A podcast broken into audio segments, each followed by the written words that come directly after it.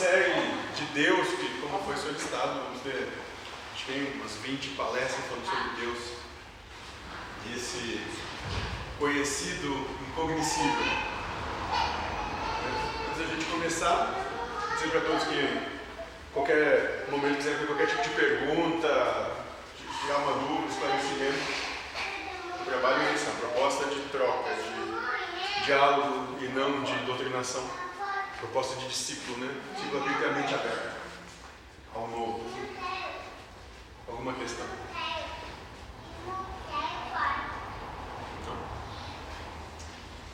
Então, vamos começar.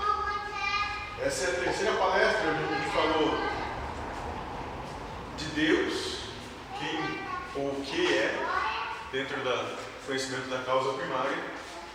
Né? E depois a gente falou de como Deus se manifesta, as suas manifestações, os três deuses. E agora eu vou falar sobre os atributos. Os atributos de Deus.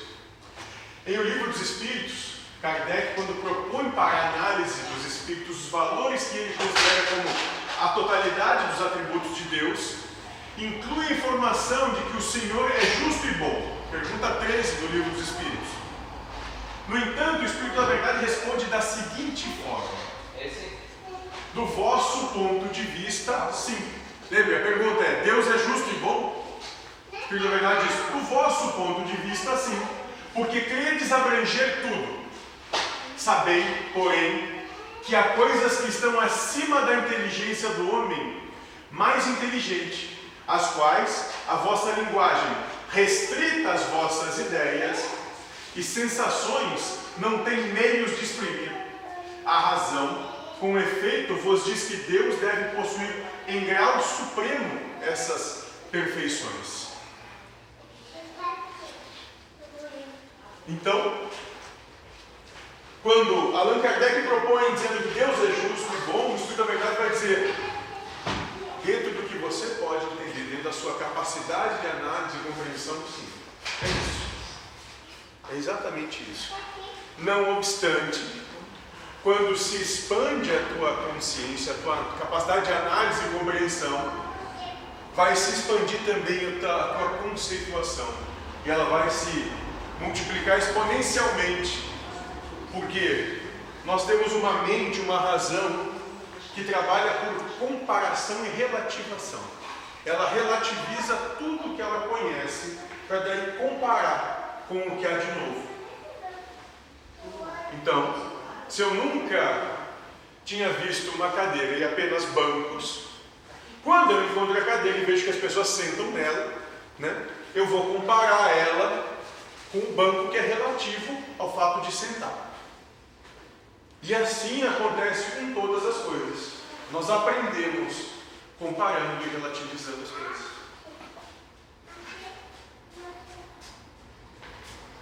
Certo, gente? Por isso o Espírito da Verdade vai dizer que há coisas que estão acima da inteligência do homem mais inteligente. Ou seja, percepções e há entendimentos e há sentimentos e sensações que estão muito acima da nossa capacidade de compreensão, de percepção ou sensitiva.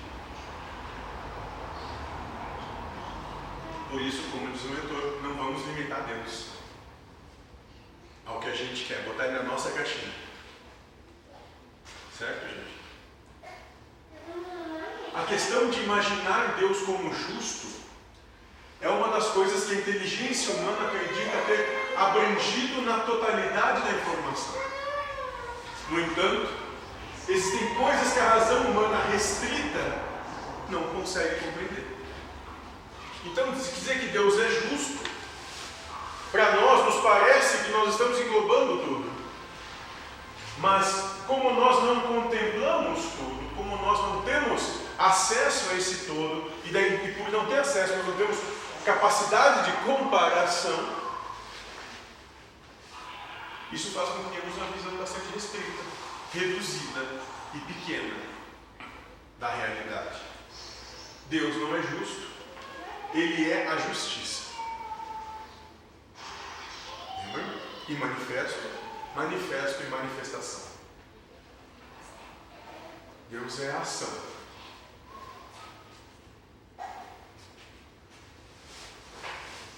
Sim? Do que a gente não te falar que, Deus quer experienciar, se ele quiser experienciar uma vida total de injustiça, por que, que ele não poderia? Se ele vai... E se ele quisesse experienciar uma vida de justiça, a vida seria injusta? Pois é. Não, seria perfeito. E não limitar Deus, deixa ele fazer. E outra, injustiça a partir de quem? De que ponto de vista? Porque eu não quero teu dele, então eu quero que se tu der para ele, seja justo e dê para mim também. Então é uma visão egoísta. Mas é que tá. Justiça é dar a mesma coisa para todos? É, daí não. Hã? Não merecido. Não, calma. Mas, não, não, mas nem assim- merecido. Não, não. Vamos lá. Necessário. Supõe que toda, toda criança deveria ganhar uma bicicleta quando, quando chegasse nos seus oito anos. Todos? Seria justo isso? Seria justiça? Sim ou não, gente? Pergunta é essa. Todas as crianças deveriam ganhar uma bicicleta aos oito anos de idade. É justo isso? Tem padronização. Ganha uma Que é uma verdade. Não, calma. Seria justo que todas ganhassem uma bicicleta? Seria justo. E aqueles que não têm condição de andar de bicicleta? Vão fazer o que com ela? É justo para eles ganhar uma bicicleta que eles não têm condição de usar? Então não é justo. Então cada um de acordo com o que precisa e merece. Uns precisam da bicicleta, outros da cadeira de roda, outros da cama, que nem a cadeira de roda para usar. Outros da nave espacial. Cada um dentro do que precisa e merece. Então justiça é dar o que cada um precisa e merece. E não a mesma coisa para todos.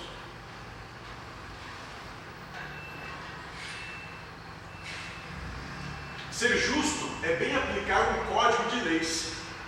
Mas Deus, como está acima de qualquer outra coisa, não usa código de leis para avaliar quem quer que seja.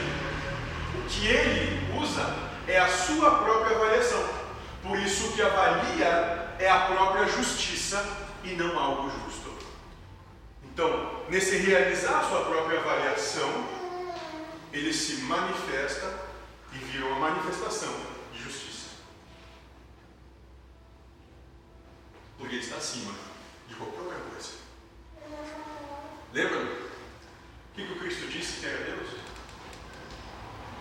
Alguém lembra? Deus é tudo, tudo é Deus. Então são todas as coisas, é o universo todo. Aliás, dizem as más línguas que nós somos inseridos nesse universo, é a mente de Deus, né? E nada disso existe mesmo. Não só uma projeção dentro do que ele imagina ser a realidade. Sendo assim, não existe tribunal superior que um ser possa recorrer para contestar a decisão de Deus. Isso porque o supremo avaliador das ações de cada ser universal julgou através da sua suprema capacidade que aquela deveria ser o karma que ele merecia. E o que, que é? Sendo assim, não existe um tribunal superior que um ser possa recorrer para contestar a decisão de Deus. O que, é a decisão de Deus?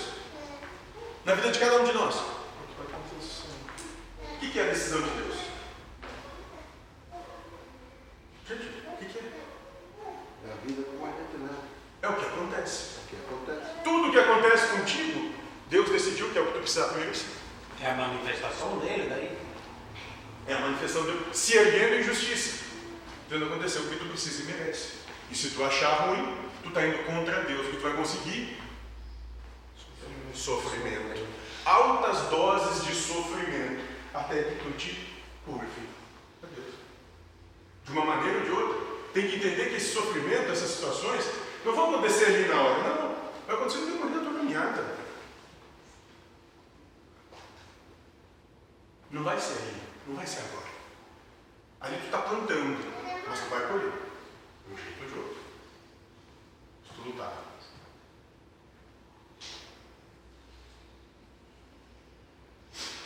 Então, isso porque o supremo avaliador das ações de cada ser universal julgou através da sua suprema capacidade de análise que aquele deveria ser o karma que ele merecia. Então, quando a gente diz que acontece alguma coisa que não devia ter acontecido, nós estamos indo contra quem? Deus. Contra a justiça do Supremo Avaliador.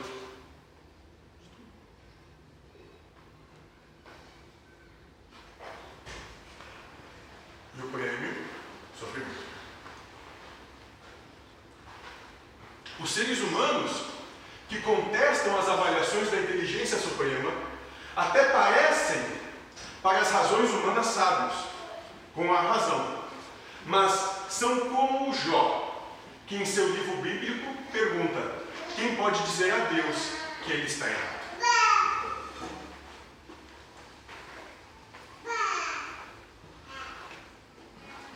Quem pode dizer a Deus que ele está errado? Só se ele tivesse em segundo no comando, daí sim, ele podia dizer assim. Ele está entendendo. Lembrando só, gente, a gente já despersonificou. Deus não é um cara de barbinha, sentado numa nuvenzinha, com os anjinhos tocando arpinha ao redor e com as cordinhas mexendo em tudo. Não. Deus é tudo. Deus é a interconexão das coisas, é a interação das coisas. É o que se manifesta, é as manifestações, ou seja, o que manifesta o exerce e aquilo que não é nem capaz, não tem nem capacidade de perceber. O manifesta. que luta com Deus. É aquele que luta com Deus também. É aquele- A questão é que só tem consequência, não tem problema. Sim. Tem consequências. Só isso. Não vai ter problema nenhum. Vai ter consequências. E essas consequências vão ser exatamente no teu ponto de maior dor. Vão ser trabalhados. Nós seríamos as marionetas de Deus? Não. Você é Deus em potência. Mas tudo o que acontece na tua vida é para te realizar essa potência e trazer isso e manifestar isso. Enquanto tu não manifesta a potência que há em você, fica tomando paulada. Como um rochedo que leva onda sobre onda, água mole e pedra dura. Uma hora vai. Leve uma encarnação ou um bilhão de encarnações, uma hora tu te dobra.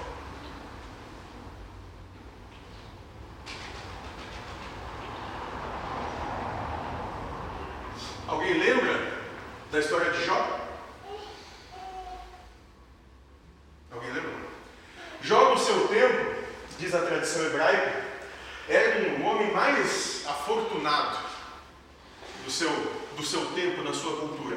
Então ele tinha vastas extensões de terra, ele tinha grandes rebanhos, ele tinha grandes fazendas onde ele colhia os cereais, ele tinha funcionários, ele tinha filhos, varões e belas filhas mulheres.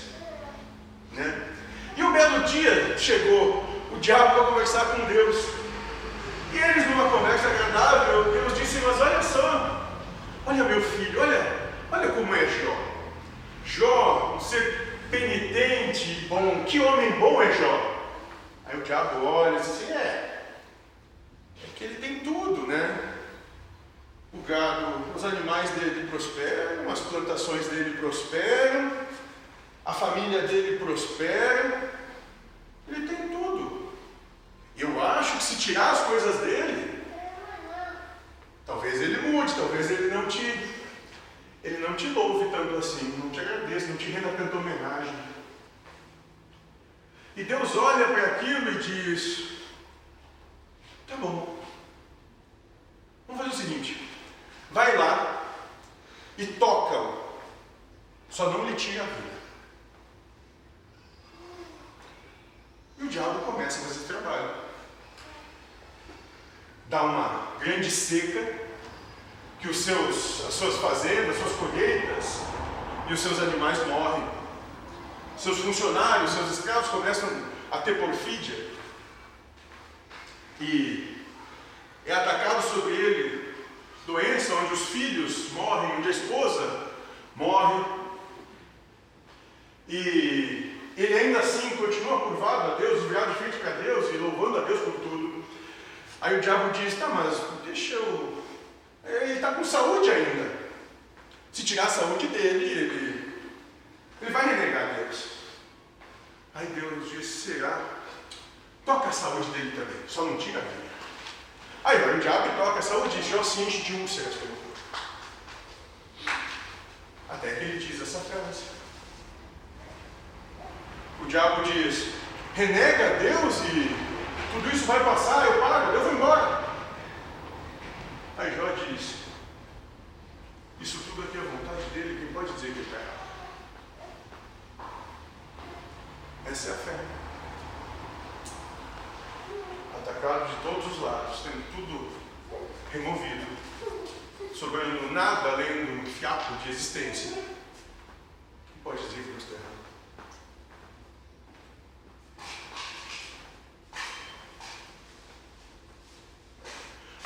Se acha nesse direito e por isso vive contestando as avaliações da inteligência suprema.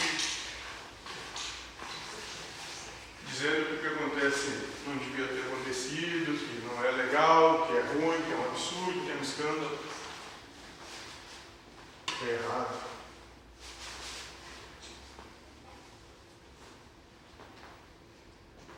O ser universal, humanizado ou não, que acredita que possa acontecer algo que não seja a aplicação da própria justiça pela inteligência suprema, é aquele que se lamenta pelo ocorrido.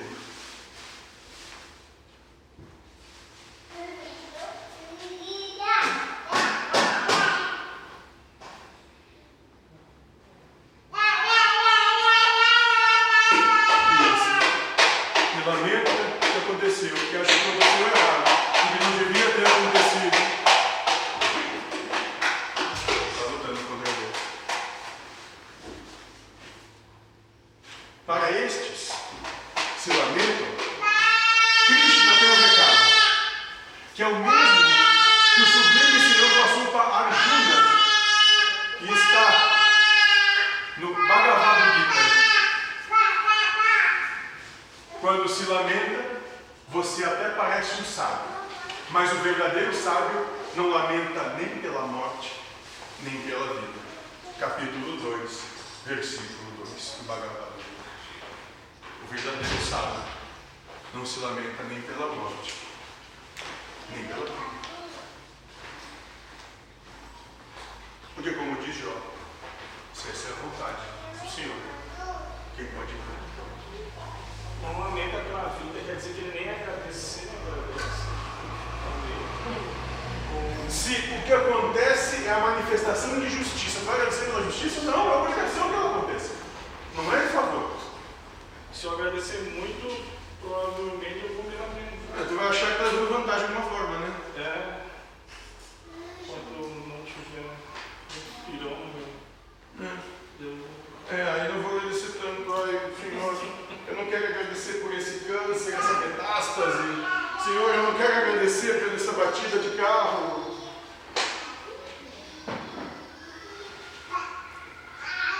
Vê, a ação que ocorre como resultado do Supremo Avaliador, gerando a justiça, é a primeira providência de quem quer se aproximar-se de Deus. Isso porque quem não possui uma razão que cria consciências a partir disso, certamente vai se chocar com a aplicação da justiça e com isso se afasta de Deus. Então o que a gente está querendo dizer aqui é que se tu quer se aproximar de Deus, tu tem que se aproximar do que acontece na tua vida dizendo bom, é a vontade dele lá, quem sou eu para dizer que é errado, que é ruim, que não é assim. É, sobre esse avaliador eu digitei hoje que Coincidência, né? A pessoa só, só mas quando ela compreende, ela vai sofrer. Mas nem sempre tu vai compreender. E o pior, sabe é? Não é isso. É que acontece uma situação que tu acha muito ruim e o desencadeamento daquele acontecimento faz com que a tua vida seja muito melhor. Sim. Mas naquele momento tu esbravejou, reclamou, brigou, sabe só o quê? Mas o desencadeamento do que acontece faz com que a tua vida fique mais tranquila. É, então depois que a pessoa compreendeu, ela pode sofrer. Mas ela, se ela não buscasse nem compreender, ela não vai sofrer um período que às vezes ela não vai compreender. Mas é possível existir sem buscar? Então existe fé? O que está fazendo aí, saco de batata? É, se o cara não quiser compreender, ele vai só vegetar. Então, isso é possível? Não, tu está aí para experienciar mesmo, para viver, para viver cada instante o que acontece. E viva em abundância cada instante. Não é para se omitir da vida, não, não. É para viver a vida. Deixa ela fluir, deixa ela acontecer, passar por ti. Não é só para. Não. Sabendo que tu está vendo a vida. Se Ah, sim. manifestar.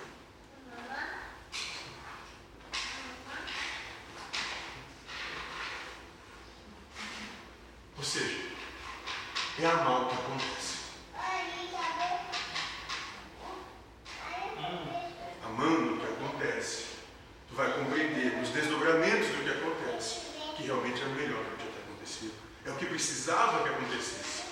Para que a vida tomasse o seu rumo. E que as coisas se movimentassem. E aí sim, talvez, seja esse caos, esse movimento que vem para reorganizar as coisas, para mudar, sair do, da zona de conforto, porque a zona de conforto faz com que a gente fique no ruim confortável.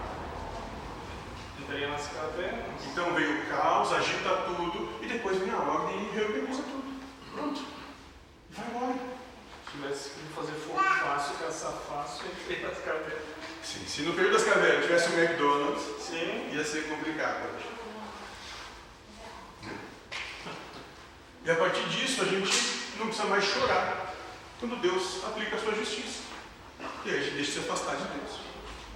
E passa a viver em comunhão com esse Deus. Então aquele que ainda acha que existe uma injustiça ocorrendo, não pode comungar com Deus, pois é co- contrário àquilo que ele determina como perfeito karma que merece aquele ser. Perfeito karma que merece aquele ser.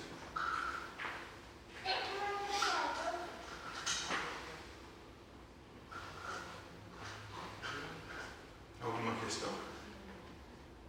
Alguma pergunta? Deixa eu dar aqui. Não? Não? Então, a proposta de hoje é a seguinte: